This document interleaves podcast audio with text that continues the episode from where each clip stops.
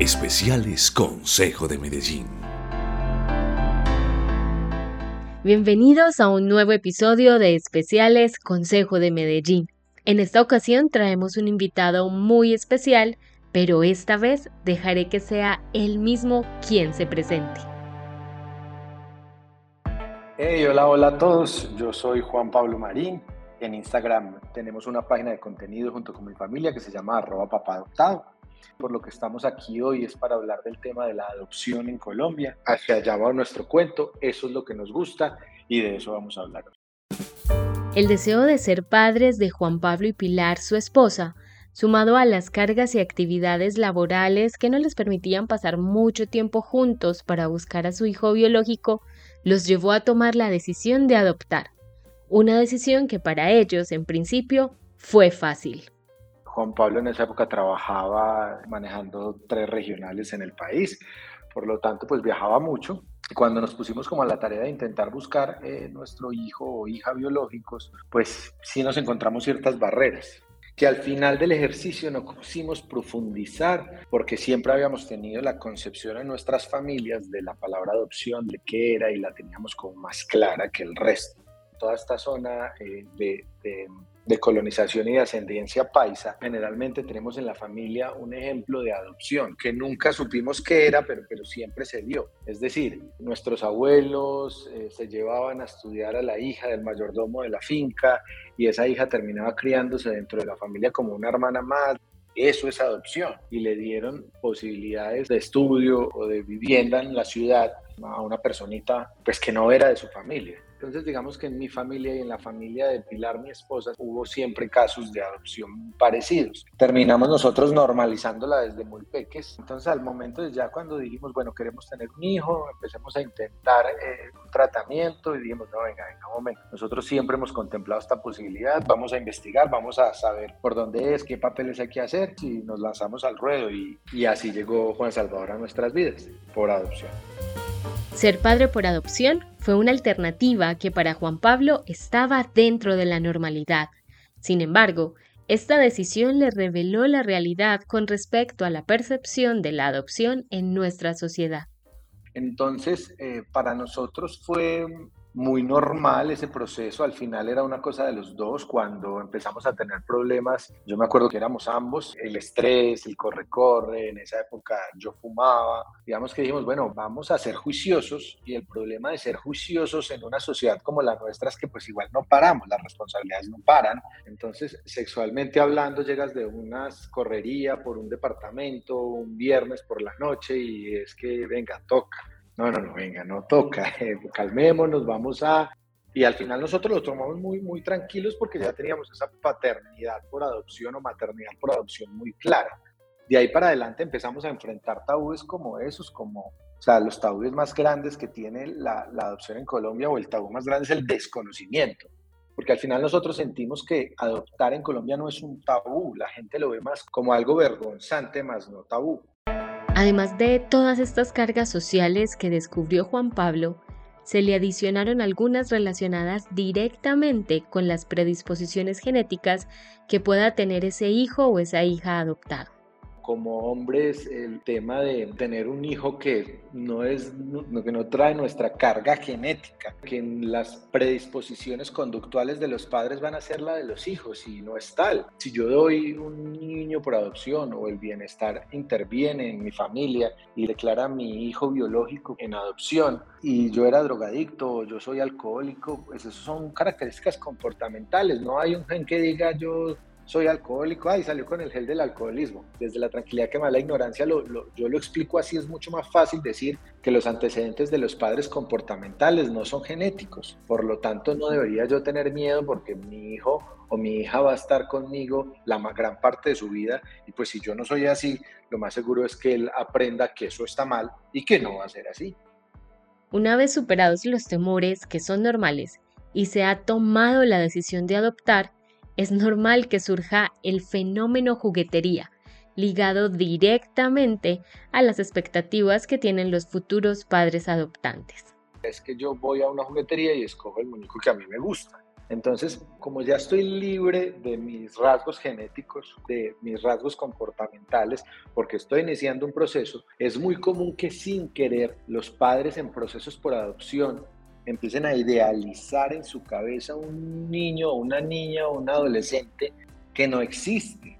Y que no existe no es porque exista y no se lo van a asignar, no es que no existe, no hay niños perfectos, pero como ya no tengo ese lazo biológico, pues qué rico que mi hijo sea ojiazul o mi niña sea ojiazul alta y cuando empieces a idealizar, metes las de caminar, literalmente. Recordemos al final que el Instituto Colombiano de Bienestar Familiar escoge familias para los niños, porque el derecho fundamental en Colombia de tener una familia es el de los niños, niñas, adolescentes. Y con esto continúan las cargas de la expectativa. A veces a nosotros nos dicen o nos decían al principio, porque nosotros ya le enseñamos a nuestro círculo cercano eso, ustedes son doblemente bendecidos porque pues ahora tienen un niño Además, hicieron una obra de caridad, eh, pero al final, después de empezar a, enseñar pedagogía de adopción, pues ya cogemos a la gente y les decimos, hey, no señor, si nosotros no hubiéramos entrado al proceso, otra familia hubiera entrado al proceso y otra familia hubiera adoptado a Juan Salvador. Él no nos debe nada. Nuestros niños cargan en sus espaldas con un maltrato social que el común denominador de las personas creen que tienen que dar más porque son hijos por adopción y no es tal y nunca va a existir esa responsabilidad por lo menos en nuestra familia. Para nosotros no hay diferencias. Por lo tanto, él debería comportarse igual de bien que se comporta un niño, un hijo biológico, porque sí, simplemente porque es hijo. Avanzamos en la conversación con Juan Pablo y fue inevitable preguntarle por su rol como padre, cómo lo ha entendido y cómo lo ha asumido en las realidades sociales de nuestro país. Mira, es curioso porque lo hablaba con un amigo eh, hace poco que también es padre y yo le decía, venga, la gente a mí me felicita que porque soy un padre, eh, estoy pues ya metido en la, en la, crianza de mi hijo, o sea, los dos trabajamos, Pili tenía la licencia de maternidad más larga, entonces claro, y Pili tenía el turno del día y quién iba a ser el de la noche. Yo siempre digo jocosamente, yo siempre fui turno noche y todavía soy turno noche. Y yo cuento esto y la gente empezaba a felicitarme, qué bien, o me ven con Juan Salvador en la calle, o ven que nosotros montamos contenido, no es porque Pili eh, o mamá adoptada no esté en el tema. Entonces al final esto se trata es de eso, nosotros no somos papás extraordinarios, papá adoptado es papá adoptado, es una cuenta que crea contenido, o sea, mi rol es el ser padre, ¿cierto? No es ser influencer. El rol de todos los padres debería ser padres, como el rol de todas las madres debería ser madres, y no deberían felicitarme por eso.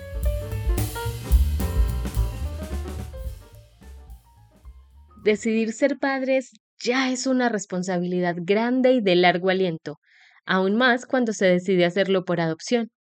¿Cuáles son las garantías y protecciones que brinda el Estado colombiano para los padres adoptantes? Hay, hay, cosas como que hoy no se protege a la madre y al padre en el momento en que son declarados idóneos. Por lo tanto, en su trabajo los pueden despedir cosa que no pasa en un embarazo biológico. En un embarazo biológico lo que se hace es que inmediatamente la mujer queda en embarazo, ella, no el padre, pero ella queda protegida laboralmente hasta después de su licencia de maternidad. Eso, por ejemplo, en el caso de los padres por adopción no pasa. Entonces, muchas veces para la empresa le da igual y yo creo que ahí debería haber alguna protección del Estado. Otra cosa, sentimos desde la comunidad de padres eh, por adopción falta acompañamiento psicológico. Está bien que nosotros no tengamos derecho a, que el derecho sea el del peque, eso lo conocemos y estamos felices que sea así, pero yo creo que parte de toda esa ansiedad, parte de que no haya información oportuna, también es porque no hay un canal de comunicación o un proceso psicológico o multidisciplinar también con los padres. Digamos que el proceso de adopción en Colombia es como un proceso de enseñanza de qué tipos de niños o cuáles son las características de los niños especiales y de, digamos, de conocimiento de los padres por adopción para saber si sí tienen ideológicamente las características necesarias para. Sin embargo, no solo las condiciones legales y de garantías para los papás adoptivos son insuficientes para ejercer la paternidad. También hay un tema fundamental, la licencia de paternidad en Colombia es una cosa triste y aquí hablo por todos los padres, no solamente eh, por adopción, sino también biológicos. Entonces, al final, la licencia de paternidad es tan corta que no es que sea la culpable, pero muchas veces juega ese factor fundamental en, el padre ausente. Si yo tengo que salir después de 15 días a volver a mi rutina de viajes, rutina en la fábrica, a volver a mi rutina en la carretera, pues yo no voy a tener cómo hacer ese vínculo y me voy a convertir en ese padre que no ha hecho su vínculo y que pasa toda la vida por fuera trabajando. Esto no se trata de que haya mejores papás o mejores mamás. Esto se trata de que todos tengamos la misma oportunidad de. Se trata de buscar unos tiempos ideales para que mi hijo también diga, mi papá estuvo presente en toda mi infancia. Antes de concluir, Papá Adoptado nos deja varios mensajes para que normalicemos la adopción en Colombia y para que entendamos sobre todo que los niños, niñas y adolescentes en condición de adoptabilidad son personas normales. Este podcast no se puede ir sin decirle a la gente que adoptar es fácil, que tú no tienes que ser millonario para adoptar en Colombia, que no vale absolutamente nada el proceso dentro del Instituto Colombiano de Bienestar Familiar, que debes tener paciencia, que debes entender los tiempos desde un principio. Es un proceso abierto a cualquier inclinación sexual, es decir, padres heterosexuales, padres homosexuales, personas solteras de cualquier edad entre 25 y 55 años pueden empezar procesos de adopción en Colombia. No se vayan con la idea de que los niños en el Instituto Colombiano de Bienestar Familiar que están declarados en situación de adoptabilidad son niños problema. Eso es mentira. No conozco el primer niño biológico perfecto. No lo conozco. Si tienen un corazón abierto a ser padres, porque la otra es que nadie puede iniciar un proceso de adopción si no quiere ser padre. Es decir, por filantropía, soy millonario y voy a ir a traerme una familia de siete hermanos y les voy a dar. No. Eh, entonces, digamos que al final, esos son como, como los tabúes más grandes y eso es lo que la gente se tiene que llevar en la cabeza. Entonces, nada, si tienen alguna duda, si quieren hablar del tema, nosotros siempre en Instagram estamos como arroba papá adoptado, respondemos por DM, revisen nuestros videos, para lo que nos necesiten, allá estamos y, y bienvenidos siempre a este mundo de la adopción para que entre todos la normalicemos. Con este mensaje finalizamos esta emisión del podcast Consejo de Medellín. Los escuchamos en un próximo capítulo. Estabas escuchando Especiales Consejo de Medellín, porque el consejo somos tú y yo.